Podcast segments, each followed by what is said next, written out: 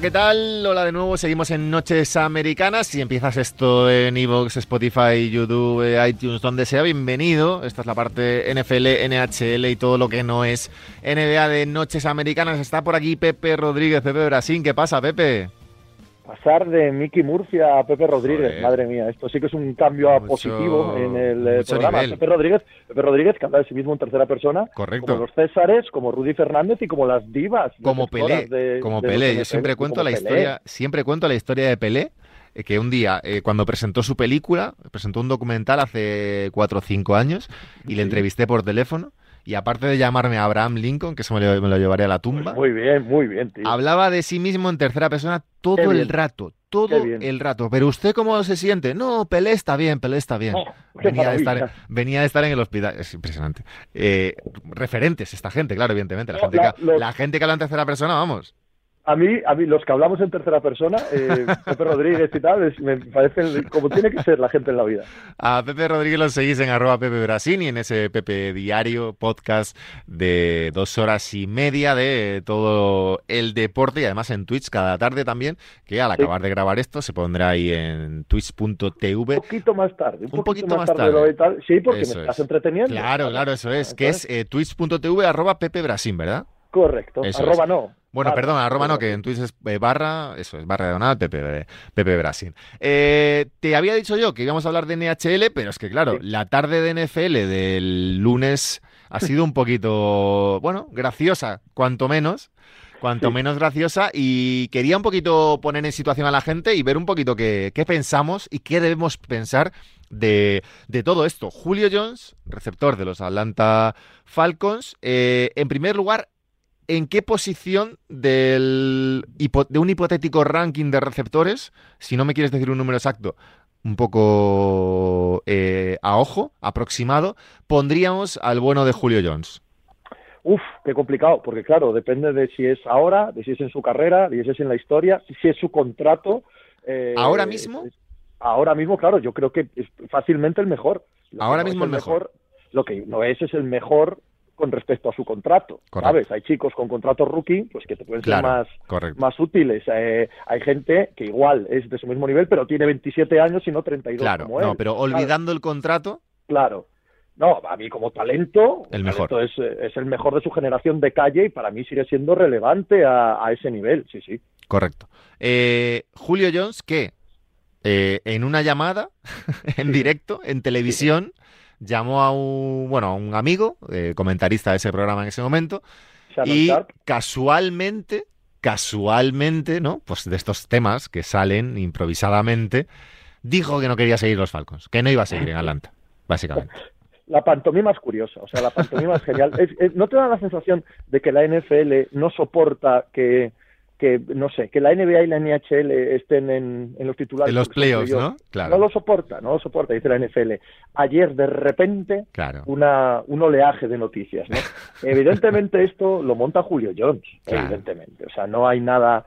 Eh, ninguna sorpresa porque le llame Shannon Sharp, no es que, ay, me han pillado con el micrófono abierto, no. Julio Jones lleva tres meses queriendo irse a Atlanta. Atlanta lleva tres meses queriendo colocar a Julio Jones, porque si bien es cierto que la primera aproximación es la del jugador, de oye, ya poquito a la vida, esto se ha acabado, bien, es que el equipo ahora, en este momento, en este preciso momento, Atlanta no puede firmar a su clase rookie, porque no tiene espacio salarial. Necesita espacio salarial para firmar a los rookies. O sea, no te estoy hablando ya de... A los rookies del draft actual, eh, a los que acaba de elegir. Correcto, aún no los ha firmado, porque es que le faltan 8 millones de espacio salarial. Si traspasan a Julio Jones, se quitan 15 millones de salario garantizado. Encima, si lo hacen pasado el 1 de junio, pueden meter 8 mm, para este año, 7 para el que viene, eh, les daría para firmar a los rookies este año y encima, ¿vale? Aún tendrían algo, algo más eh, de libertad en el espacio salarial.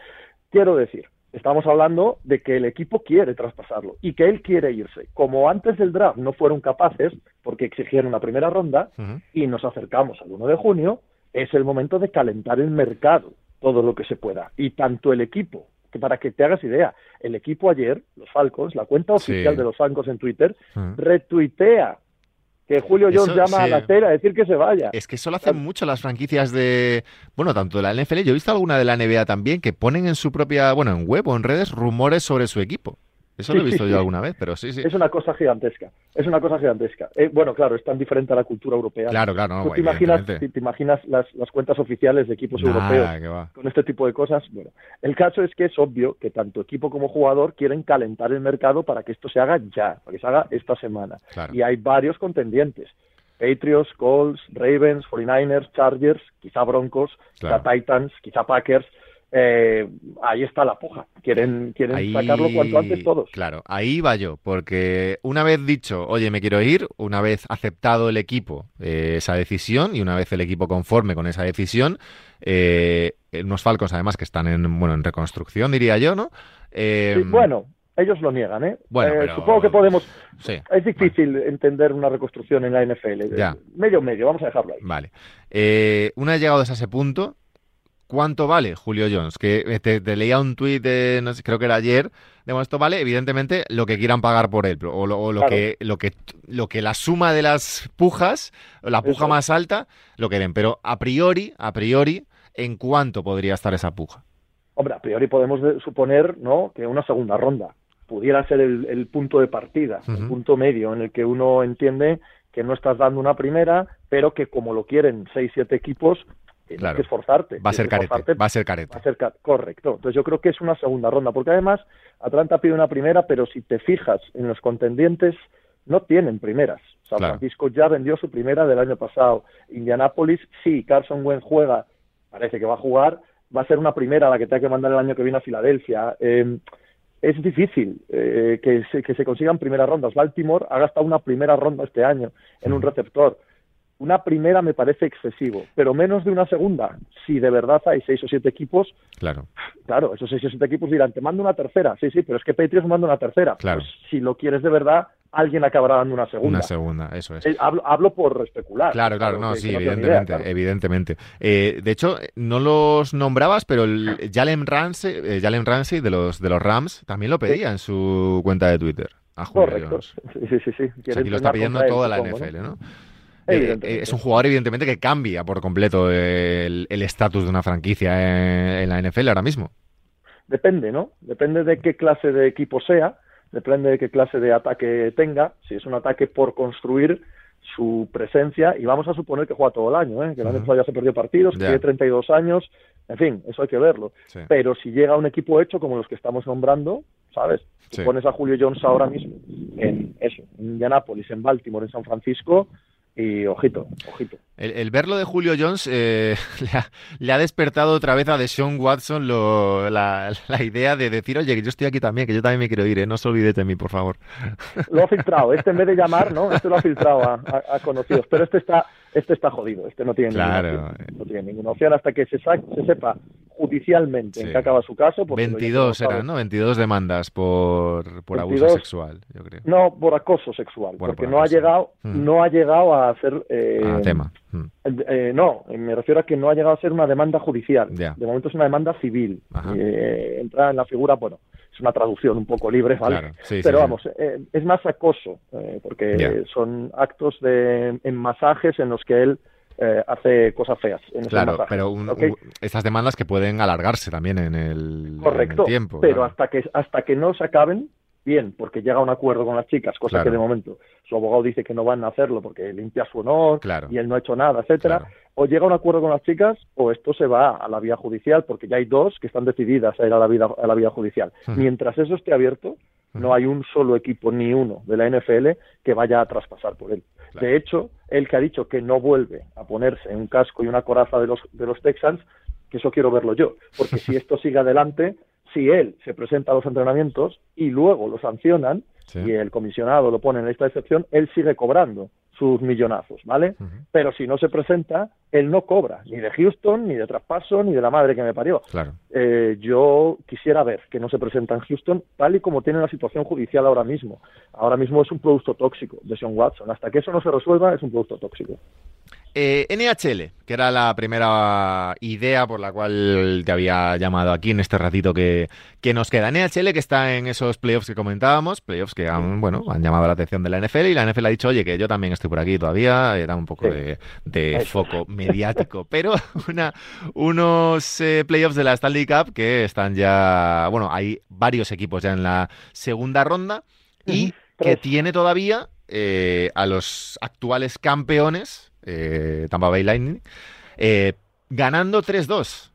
Eh, todavía no han pasado a la siguiente ronda. ¿Cómo has visto esta primera ronda? ¿Ha habido sorpresas? ¿Ha habido cositas? Veo aquí que los Bruins, que hablábamos de ellos en, una de tus últimas visitas, han ganado a los, a los Capitals 4-1, fácil, medianamente fácil, y están, ya, y están ya ahí.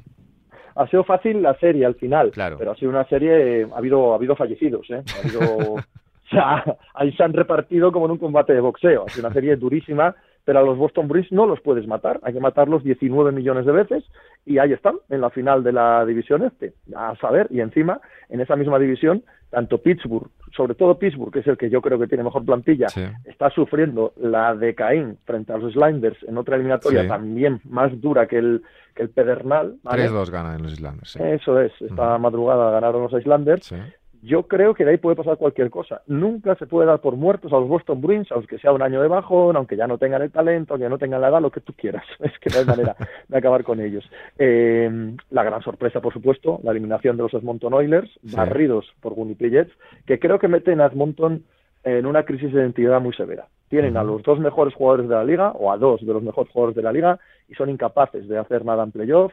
Eh, el debate sobre si eh, hay que construir un equipo nuevo, sobre si son dos jugadores increíbles, pero no son dos grandes líderes, sobre si igual hay que traspasar a Travis Patel para hacer equipo, en vez de eh, tener dos megafiguras y el resto del equipo dudoso. Creo que es un verano muy complicado en Edmonton, porque que te barran en primera ronda, de nuevo un año que pierdes de Conor McDavid, el mejor jugador del mundo, sin ser relevante en playoff, es bastante intolerable. Así que yo creo que de lo que hemos visto en esta primera ronda es lo más importante. Los Colorado Avalanche los grandes favoritos para mí para la Stanley Cup, pues han ganado como se esperaba, fácil, a los San Luis Blues.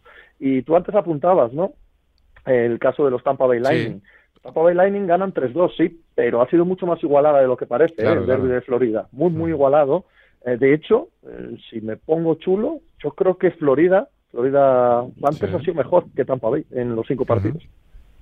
Es complicado eso, porque vienes de, ganar el título. Eh, yo había leído antes de empezar los playoffs que lo que tú dices, que los Colorado Avalanche, eh, los grandes favoritos por un lado, y por el otro, eh, los Hurricanes, que de momento 2-2 también con dificultades contra los Predators.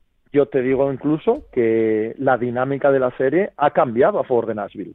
En los partidos de Nashville, por cierto, qué lujo volver a tener espectadores. Y qué lujo volver a tener espectadores en la NHL. De verdad, es que cambia el deporte por completo. Totalmente. Y, justo en esta serie, Nashville, Carolina, Carolina del Sur y Tennessee. Vamos, dos estados de una tradición de hielo que te cagas. O sea, hielo, vamos, por todos lados. Eh, es que es puto rock and roll esta serie. O sea, están locos con sus equipos, estos aficionados. Y el ambientazo, la tensión, eh, la agresividad que se nota en esta serie es alucinante. Y Nashville, que obviamente tiene peor plantilla que Carolina, yo creo que a lomos de su público y a lomos de esta electricidad que se ha generado en la serie, emocionalmente están por delante. Claro que creo que Carolina es mejor equipo, pero la remontada de Nashville emocionalmente yo creo que los tiene por delante ahora mismo. No nos olvidemos que Nashville jugó una Stanley Cup en unas condiciones similares, pasando ronda a ronda, hmm. que parecía que parecía que iban a, descuartizar a todos en, ese estadio. Es curioso porque el, tema del público lo hablábamos antes en la parte de NBA por el tema del Madison, que joder, al final verlo, verlo lleno, casi lleno, eh, te, te, emociona al final como espectador, te llega a emocionar porque dices, joder, ha vuelto el puto deporte, que lo teníamos antes no era, era un pseudo deporte, pseudo baloncesto, pseudo fútbol americano, pseudo fútbol. Pero es que ver, ver el, Madison casi lleno, es que parte de la, de, la derrota, por ejemplo, de los Knicks en ese partido, yo creo que hay, hay el componente emocional, dices tú que muchas veces te motiva más, hay otras veces que incluso te desestabiliza un poco ¿eh? el ritmo que llevabas marcado, marcado hasta ahora, hasta ahora, y de repente, eh, que no es lo mismo, evidentemente no es lo mismo jugar un partido de entrenamiento como, eh, como es lo que eran hasta ahora los partidos estos, que un partido de verdad con público gritándote, que te levantas en una suspensión o intentas dar un paso o tal, y escuchas al público, y escuchas los gritos, y escuchas el tal. Es muy diferente esto. Y lo veía también, por ejemplo, en, eh, viendo el, partido del Liverpool el fin de semana que jugaba en Anfield con gente. No estaba lleno, pero también se escuchaba un montón. Y llamaba la atención también, y joder, eh, marcaban un gol y lo celebraban con la grada. Yo creo que cambia totalmente el, eh, deporte ahora mismo, evidentemente. Y, en un juego y una liga eminentemente violenta, como es la NHL, ni te cuento. O sea, ni te cuento. Ese, eh, es que es la noche y el día, tío. Y creo que a un equipo como Nashville en concreto, yo no digo como dices tú, ni que le ayude ni que le deje de ayudar. Simplemente esto es otro rollo. O sea, es otro rollo cien mil veces mejor. Y, y en esta serie en concreto, si alguien eh, se engancha ahora al hockey, son dos equipos absolutamente alejados de la aristocracia, de lo que entendemos por hockey, de los canadienses de Detroit, de Boston. Sí, sí, sí. Pero cómo lo viven, tío. Es, es una serie de una, de una belleza violenta, dura, rock and roll pura. qué chulo, qué chulo. Pepe Rodríguez, Pepe Brasín, ha sido un placer, tío. Cuídate mucho. Abrazos. Abrazos. Ahí se va, arroba Pepe Brasil en Twitter, ya sabéis, y en ese Pepe Diario todos los, los días. Nosotros nos vamos madrugada del martes al miércoles de la semana que viene, un nuevo Noches Americanas aquí en Radio Marca, ya sabéis, en arroba Noches Americanas, Twitter, Facebook, Instagram, eh, YouTube, iBox, iTunes, Spotify, donde queráis, nos leemos, nos escuchamos y nos vemos. Un abrazo.